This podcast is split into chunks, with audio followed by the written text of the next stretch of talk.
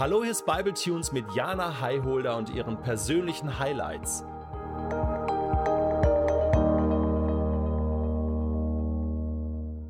Ich bin ein wirklich schlechtes Beispiel, was das Thema Ruhe betrifft. Menschen, die sich mein Leben auf Social Media angucken, stellen mir immer wieder die Frage, wie machst du das alles? Und nebenbei studierst du noch Medizin? Meine Antwort ist dann meistens, ja, also montags bis freitags bin ich in Münster, am Wochenende bin ich unterwegs. Und eigentlich mache ich das Ganze seit mehreren Jahren 24-7. Und ehrlich gesagt macht mir das auch Spaß. Ich zehre und ich lebe davon. Ich bin gerne always on the go, mag dieses auf dem Weg sein. Aber ich merke auch, dass meine Schwelle an Dingen, die mich noch begeistern können oder meine Aufmerksamkeit bekommen, immer höher wird.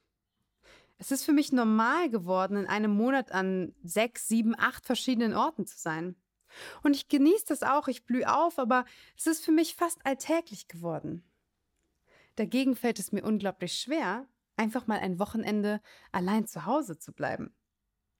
Es gab schon Momente, in denen ich ruhig wurde und dachte, halt stopp, ich muss doch irgendwas machen oder hat jemand Zeit, möchte jemand mit mir einen Kaffee trinken?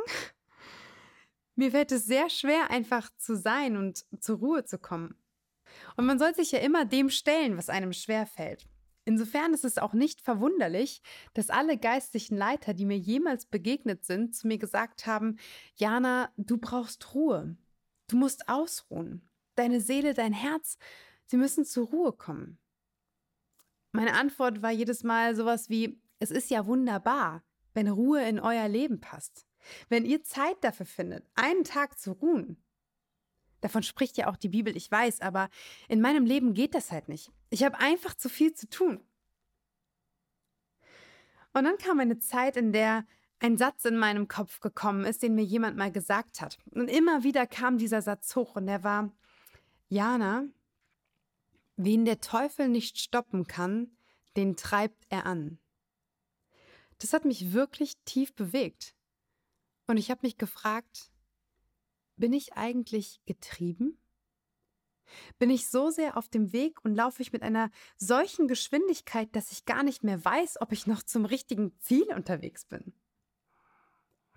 Die Bibel spricht klipp und klar von einem Sabbat, von einem Ruhetag der Schöpfung. In unseren kulturellen Kreisen ist das der Sonntag. In der Schöpfungsgeschichte wird uns von einem Gott erzählt, der die Welt in sechs Tagen schuf. Am siebten Tag ruhte er. Als ich das gelesen habe und mich fragte, warum Gott das gemacht hat, da bin ich auf eine Idee gekommen. Vermutlich ruhte er nicht, weil er müde war. Denn er ist Gott. Ich glaube, Gott ruhte, weil er es als gut empfunden hat, zu ruhen. Nicht, weil er musste, sondern weil er wollte. Er hat uns damit gezeigt, dass wir nicht erst dann Pause machen sollten, wenn wir völlig erschöpft sind, sondern dass wir pausieren sollten, um erst gar nicht so ausgelaugt zu werden. Es war, als ob Gott mir sagte, Jana, was glaubst du eigentlich, wer du bist? Glaubst du wirklich, dass die Welt dich sieben Tage die Woche, 24 Stunden braucht und an diesem einen Tag nicht auf dich verzichten kann? Wenn sogar Gott ruhte, wie viel mehr habe ich das dann nötig? Und vielleicht kennst du diesen Gedanken, naja, an sieben Tagen schaffe ich eben mehr als an sechs Tagen. Ich habe dann 24 Stunden beziehungsweise auf der Arbeit acht Stunden mehr Zeit, um produktiv zu sein, um Erfolge zu sehen, um Ziele zu erreichen. Und das mag sogar stimmen. Es gibt viele Menschen, die mit diesem Sabbat-Thema so argumentieren, zu sagen, nein, wenn du Gott einen Tag zurückgibst, dann macht er in diesen sechs genug und mehr und überhaupt, vielleicht ist das am Anfang nicht so. Die Frage, die sich mir aber gestellt hat, ist, was ist denn eigentlich wichtiger? Und ich bin zu dem Schluss gekommen, dass das Ziel meiner Richtung wichtiger ist als meine Geschwindigkeit. Wenn ich etwas festgestellt habe, dann möchte ich das konkret angehen. Und deshalb habe ich überlegt, was ich machen kann, um zur Ruhe zu kommen. Die Aufforderung Gottes in der Bibel ist sehr klar. Heilige den Sabbat. Heilige einen Tag. Gib mir einen Tag in der Woche zurück. Und zuerst dachte ich, ein Tag ist schon echt viel. Folgender Gedanke hat mir dabei geholfen, dem Thema Ruhetag trotzdem eine Chance zu geben. Ich habe sieben Tage die Woche geschenkt bekommen. Keinen einzigen Tag initiiere ich. Ich lasse die Sonne nicht aufgehen, ich lasse sie nicht untergehen. Sieben Tage die Woche sind mir geschenkt. Und ich glaube, dass mein Schöpfer sich wünscht, dass ich als sein Geschöpf ihm einen Tag quasi zurückschenke. Er lädt mich ein, einen Tag mit ihm zu verbringen. Und dieser Ruhetag, er hat einen Selbstzweck. Meine Seele und mein Herz können auftanken und zur Ruhe kommen. Man könnte jetzt natürlich sagen, nice, dann habe ich jetzt den ganzen Tag, um rumzugammeln, um den ganzen Tag Filme zu schauen und vielleicht gibt es tatsächlich Tage, an denen du es brauchst, einfach mal zu chillen. Aber die Frage ist, kommst du wirklich zur Ruhe? Ich kenne das von mir. Wenn ich zum Beispiel in einer 10 Minuten Lernpause nach dem Handy greife und durch Instagram-Beiträge scrolle, dann gehen diese 10 Minuten vorbei, ohne dass ich das Gefühl habe, dass mein Kopf mal abschalten konnte. Ich habe in dieser Pause nicht aufgeatmet. Im Gegenteil. Ich habe so viel Input bekommen, dass ich mich danach überhaupt nicht leichter fühle. Frag dich doch mal, was dir wirklich gut tun würde, wie du wirklich zur Ruhe kommen kannst. Auf jeden Fall sollten wir an diesem Tag nicht in eine hektische Betriebsamkeit verfallen und ihn dazu nutzen, all das zu tun, was wir sonst nicht geschafft haben.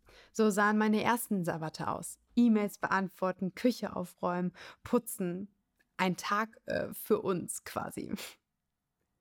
Es muss auch nicht zwingend der Samstag oder der Sonntag sein. Das passt nicht in das Leben von jedem rein und wir sind ja nicht religiös. Wir sind gläubig. Nicht du dienst dem Sabbat, sondern der Sabbat dient dir. Das hat Jesus so gesagt. Ärzte, Polizistinnen, Feuerwehrmänner, die können am Sonntag nicht sagen, nö, ich gehe nicht zur Arbeit. Aber auch sie sollen ganz bewusst ihre Ruhezeiten einplanen. Das ist der Punkt. Plan dir deine Pausen ein. Gott ruhte am siebten Tag nicht aus Erschöpfung, er ruhte aus Weisheit. Er wusste, dass es in einer bestimmten Frequenz gut ist, zu ruhen, um nicht komplett auszubrennen. Ich glaube, wenn wir nicht zur Ruhe kommen, dann holt uns die Ruhe irgendwann ein. Das merken wir in den Momenten, in denen wir unfähig werden zu arbeiten, in denen uns eine Krankheit trifft, Erschöpfung trifft. Wir können da nicht mehr weiter rennen und laufen gefühlt gegen eine Mauer. Wir wollen doch, aber unsere Kräfte lassen nach. Und erst dann kommen wir auf die Idee zu überlegen, was ist mir eigentlich wichtig im Leben? Was sind Werte, für die ich stehe? Wofür schlägt mein Herz? Ich musste in den letzten Jahren schmerzhaft lernen, dass es eine große Ambivalenz gibt zwischen dem, was ich leiste und tue, und dem, wer ich bin. Ich glaube, unser Vater wünscht sich, dass wir erkennen, dass wir einfach sein dürfen. Dass wir in seiner Gegenwart ruhen dürfen, ohne dass wir dafür etwas leisten müssen. Das Leben ist uns geschenkt.